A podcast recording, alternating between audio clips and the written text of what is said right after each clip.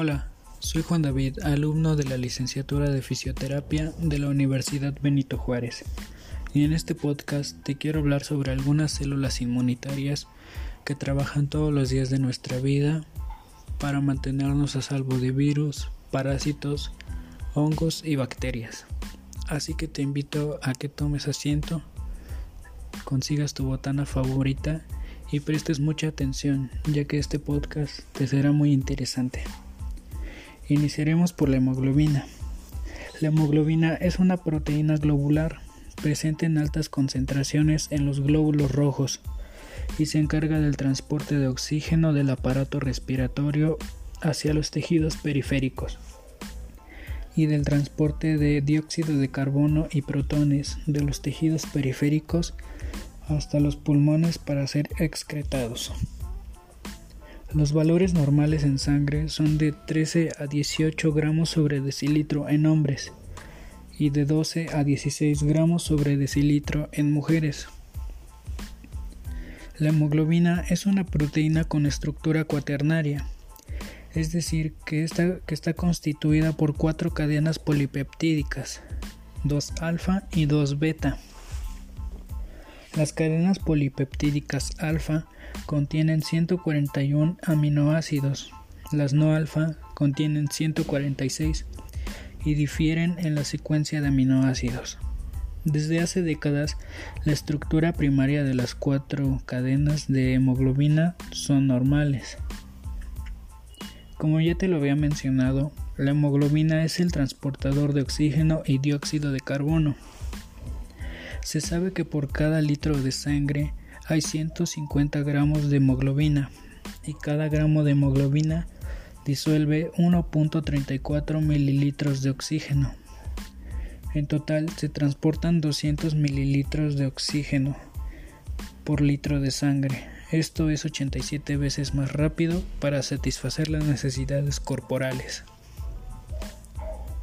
Ahora te quiero pasar a hablar un poco sobre los neutrófilos ya que estos son tan importantes y son la primera línea de defensa de nuestro sistema inmunitario.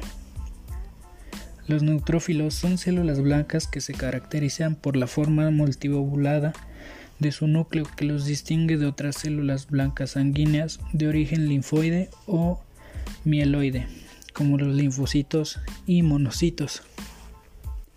Los neutrófilos constituyen la primera línea de defensa en respuesta a microbios invasores mediante la fagocitosis de patógenos o liberación de factores antimicrobianos contenidos en gránulos especializados. La fagocitosis es un proceso activo mediado por receptor por el cual un patógeno es interiorizado dentro de una vacuola especializada.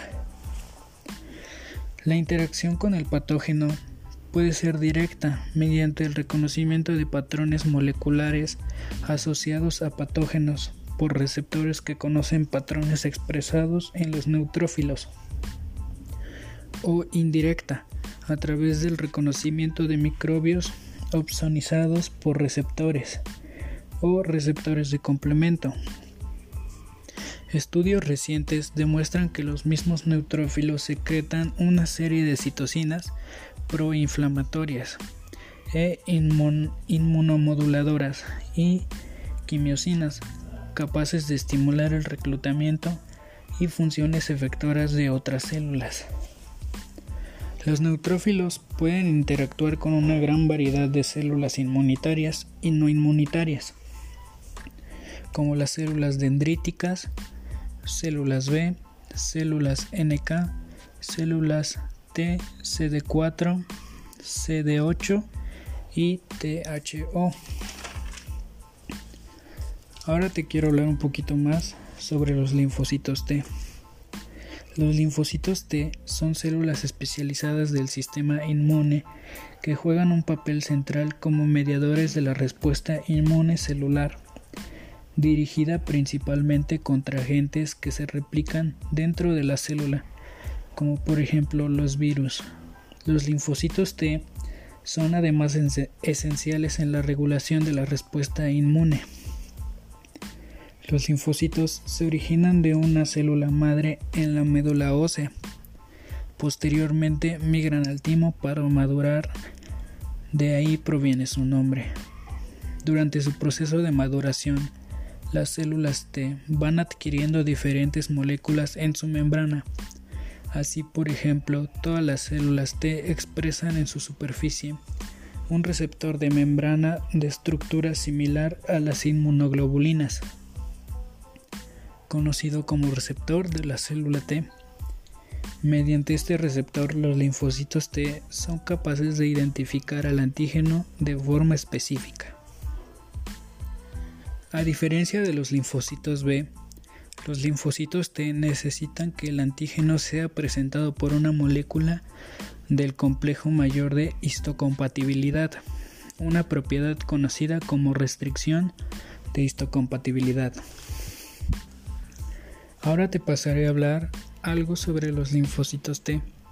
Linfocitos B. Presta mucha atención. Los linfocitos B son células especializadas del sistema inmune que juegan un papel importante en la respuesta inmune. El principal mecanismo de defensa contra patógenos que se replican fuera de la célula del huésped, como por ejemplo el estreptococo. Su principal función de los linfocitos B es el reconocimiento de las moléculas extrañas al organismo, llamadas antígenos, y la producción de anticuerpos específicos para neutralizarlas. La generación de las células B comienza, en el hígado fetal, siendo reemplazado de manera progresiva por la médula ósea, que desde ese momento constituirá el lugar principal de producción de linfocitos B. A diferencia de los linfocitos T, que migran al timo para madurar, estos se forman y maduran en la médula ósea. Durante este proceso, los linfocitos B van adquiriendo diferentes moléculas en su membrana. Entre estas destaca el receptor de células B, molécula característica para los linfocitos B. Después de su maduración, los linfocitos B se aglomeran en los ganglios linfáticos, el vaso y otros tejidos linfoides, donde entrarán en contacto con los antígenos para los que son específicos. Activación de los linfocitos B. Una vez que tiene lugar la interacción con el antígeno específico, los linfocitos B se activan y se diferencian en dos tipos de células. Por una parte, se pueden formar células de memoria que permitirán que la próxima vez que el mismo patógeno entre al cuerpo se pueda poner en marcha una respuesta inmune específica de forma más rápida y eficaz. Por otra parte, el linfocito B se puede transformar en plasmocito, una célula especializada en fabricación y secreción de anticuerpos circulantes. Es importante mencionar que en ciertos casos es necesario la participación de los linfocitos T para que las células B se activen y transformen. En estos casos, después de que el antígeno se haya unido al receptor del linfocito B, dicho antígeno se procesa en el anticuerpo de la célula, con el fin de representar posteriormente fragmentos del mismo en la superficie de los linfocitos B.